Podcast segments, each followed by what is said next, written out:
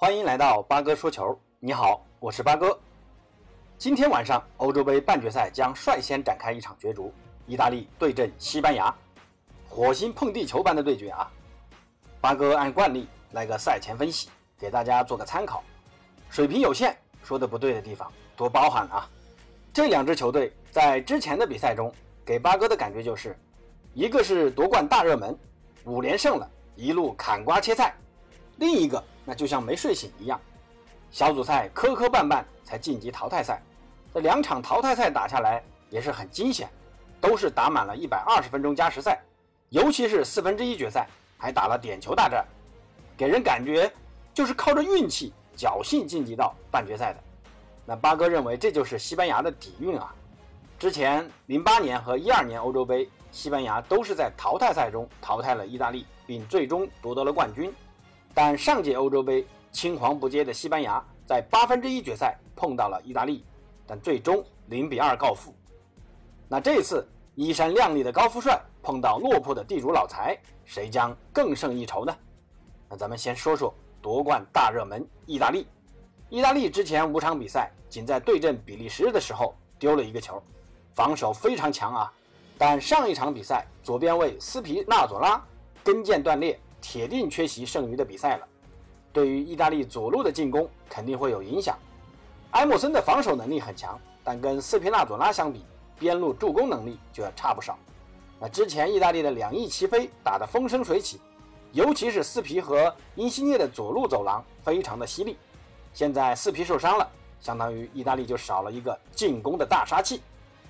不过，意大利的左后卫有着光荣的传统，总能在关键时刻挺身而出。咱们还是拭目以待吧。另外，博鲁奇和基耶里尼上一场比赛发挥着老将定海神针的作用。西班牙的前场球员面对这一中卫组合，估计要头疼了。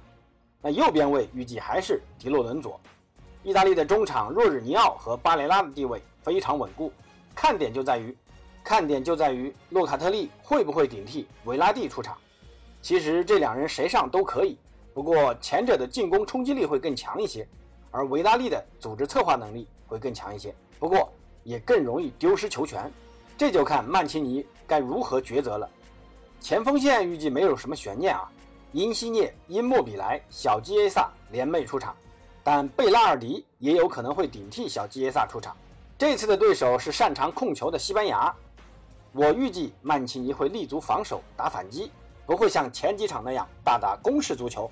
所以八哥给出意大利的阵容预测是四三三阵型：门将唐纳鲁马，后卫线埃莫森、博努奇、基耶里尼、迪洛伦佐，中场若日尼奥、巴雷拉、洛卡特利，前锋线因莫比莱、因西涅、贝拉尔迪。但不排除因为斯皮纳佐拉的受伤改打三中卫的三四三阵型啊。这样可以从中场开始就加强防守拦截。那咱们再来说说西班牙，布斯克茨回归之后，西班牙的控场能力得到进一步的提升。佩德里和科克的搭档是中场发动进攻的桥头堡。但让人担忧的就是西班牙的前锋线和体能。前两场的加时赛，很多主力都打满了一百二十分钟。这场比赛面对混凝土防守的意大利，西班牙的体能还能坚持多久，尚未可知。另外，前锋线的把握机会的能力还有待提高。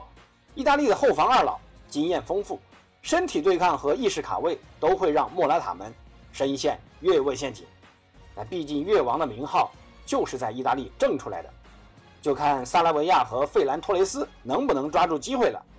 那八哥再来预测一下恩里克的球队的首发阵容，预计也是四三三阵型，门将还是西蒙，后防由。阿兹皮利奎塔、加西亚、拉波尔特、阿尔巴坐镇，可能啊，瓦伦西亚队长加亚会顶替阿尔巴，呃，恩里克会让阿尔巴下半场替换上去，在打不开局面的时候冲一把。中场不用说，布教授、科克、佩德里，前锋线则是萨拉维亚、莫拉塔、费兰托雷斯，变数呢就在于莫拉塔，因为意大利人对莫拉塔还是非常熟悉的，恩里克会不会用莫雷诺顶替莫拉塔首发是个疑问。整场比赛，八哥给个预测吧。如果斯皮纳佐拉没伤的话，八哥认为意大利人会大概率出现在决赛场上。但现在不好说了。从欧洲杯的交战历史角度来看，我更看好西班牙人了。好，今天的赛前猜想就到此结束，欢迎关注订阅主播，有不同意见可以在评论区留言和主播交流，咱们明天见。